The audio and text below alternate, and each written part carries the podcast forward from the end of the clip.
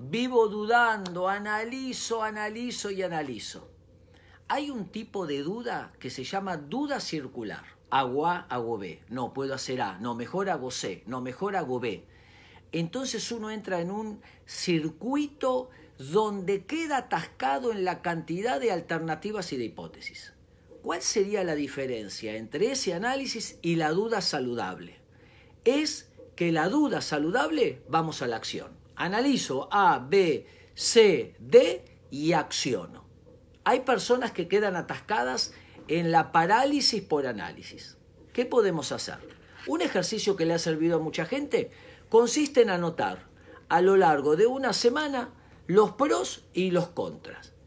Analizo eh, un tema que quiero resolver y voy cargando a medida que me aparecen qué factores positivos habría de tomar esa decisión y qué factores negativos, pero no evalúo para pasar a la acción.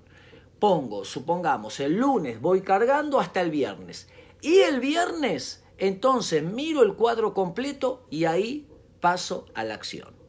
Muchas personas lo que les sucede es que están sobre la marcha tratando de resolver algo. Entonces dice, no, hago esto, no, mejor hago esto. Y a veces el ejercicio de tomarnos una semana, cargar los datos sin necesidad de evaluar, entonces al final de X cantidad de días, el resultado puede salir más fácil y pasar a la acción.